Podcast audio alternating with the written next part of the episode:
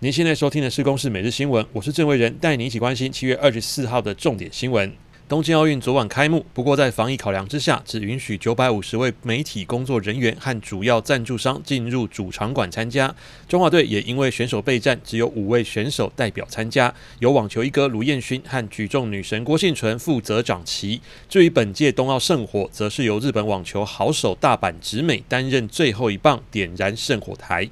关心气象资讯，关岛东方海面的热带性低压在昨天晚间形成今年第八号台风尼伯特，对台湾没有直接影响。根据气象局最新台风预报，烟花台风路径的暴风圈正逐渐进入台湾北部海面，对东北部海面构成威胁。国内新冠肺炎疫情昨天新增二十三例本土病例以及两例死亡个案。由于疫情趋于稳定，指挥中心指挥官陈时中宣布，从下周二十七号起到八月九号调降疫情警戒标准到第二级。除了饮食外，外出仍然需要全程戴口罩，落实十连制，保持社交距离。室内集会活动人数上限为五十人，室外则是一百人。指挥中心宣布，包括餐厅、夜市、百货卖场、美食街、美食区，只要符合防疫管理措施，都可内用。也有餐厅业者早就准备好隔板、梅花座，并让员工施打疫苗，打造安心良好的用餐环境。不过，像是连锁素食业者顶呱呱及麦当劳，则决定延长内用禁令，以防疫为优先。